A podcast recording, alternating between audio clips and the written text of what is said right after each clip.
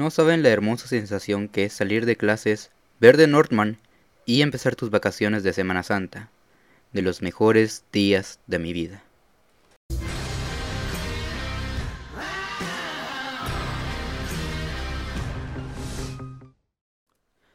Hola gente, muy buenas, bienvenidos nuevamente al Club de la Soberbia. Y en esta ocasión vamos a hablar de la nueva película del director Robert Ayers, de Northman, que está protagonizada por Alexander Skarsgård, Nicole Kidman, Ethan Hawke y mi bellísima Anya Taylor-Joy.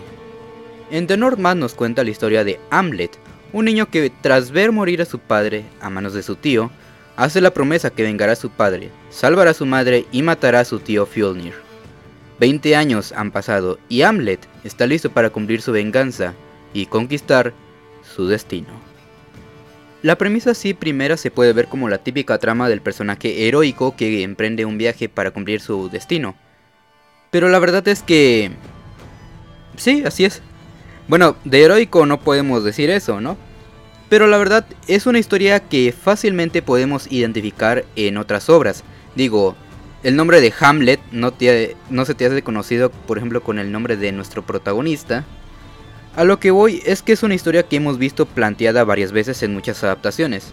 Esto es malo, mm, para nada, ya que como he dicho varias veces, no es el qué se cuenta, sino el cómo lo cuentas. Y no mames, esta película es una maldita joya. Creo sinceramente que Robert Eggers, aparte de ser uno de los mejores directores de la época moderna, en sus películas capta mucho las expresiones y los sentimientos del ser humano, esto lo podemos ver como la adaptación del expresionismo a los tiempos actuales. No busca satisfacer las necesidades de la industria, sino que busca ser él mismo. Lo vimos anteriormente con La Bruja y más recientemente con El Faro. O sea, no mames, ¿se dan cuenta que este güey lleva apenas tres películas y de las tres películas, las tres son una maravilla? No soy muy fanático de las películas de terror, pero he de decir que me gustó La Bruja y me encantó el faro, aunque no entendí ni vergas el final. Pero, regresando con la película, en The Northman nos grita que el tema constante es la venganza.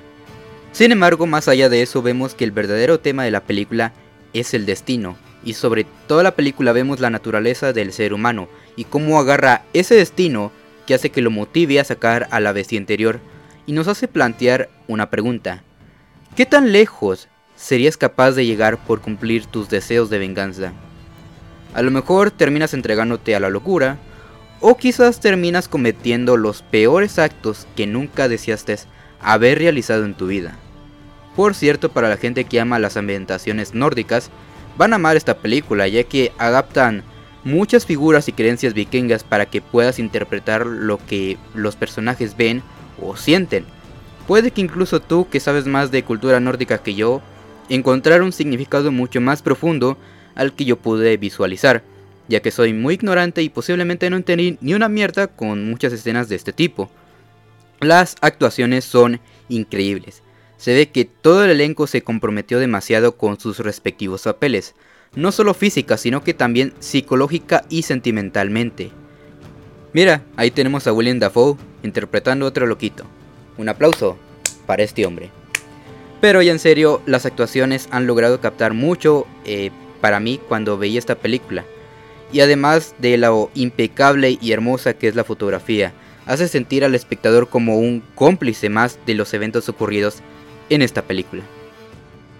En conclusión, estamos ante una gran joya cinematográfica que no se la pueden perder en absoluto.